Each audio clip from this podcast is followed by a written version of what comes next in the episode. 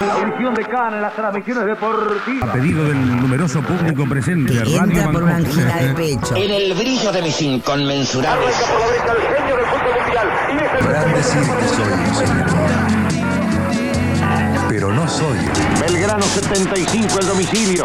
Rivadavia Estación América en la provincia de Buenos Aires. La radio vive y se vive de mil maneras distintas.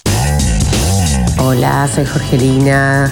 Tengo muchos recuerdos relacionados con la radio. En mi infancia, en mi casa, había una sola radio local a través de la que nos informábamos, así que bueno, mis primeros recuerdos tienen que ver con eso. Emisora 25 se llamaba, era como una emisora del, no sé si se llama el circuito cerrado, algo así, que básicamente servía para el noticiero local, bueno, todo eso, ¿no? Las noticias locales.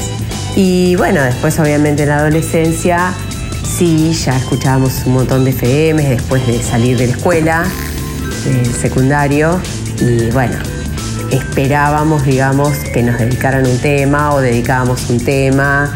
Digamos, mis mejores recuerdos tienen que ver con eso. Ya de más grande, ya la radio me acompañaba mientras trabajaba y eso, pero bueno. 27 de agosto, Día de la Radio Argentina.